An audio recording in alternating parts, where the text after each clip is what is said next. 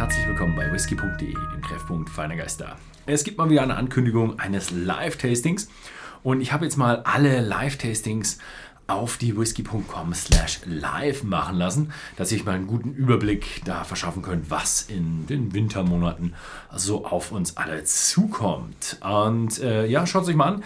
Sind noch nicht alle Produkte drauf. Für den Produkt müssen wir immer natürlich noch hinterherhinken. Es ist ein bisschen schwieriger, immer die Produkte da zusammenzustellen. Aber die Themen, die wir machen mit den ganzen Live-Tastings stehen schon. Das sind einmal die Regionen, dann noch ein Nikolaus Live-Tasting und ein Einsteiger-Tasting. Ja, ähm, als nächstes soll es wieder um ein Regionentasting gehen und zwar geht es um die Highlands.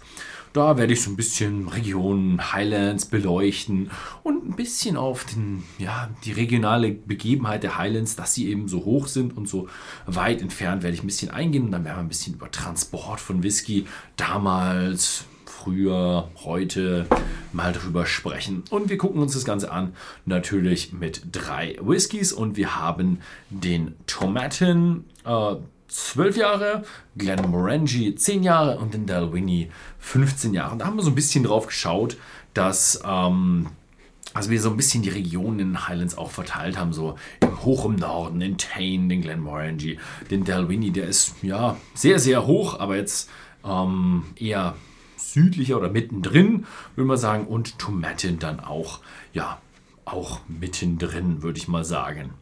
Ähm, wen das Ganze zu heftig ist, sich da drei große Flaschen hinzustellen, der kann natürlich auch zurückgreifen auf die kleinen Flaschen.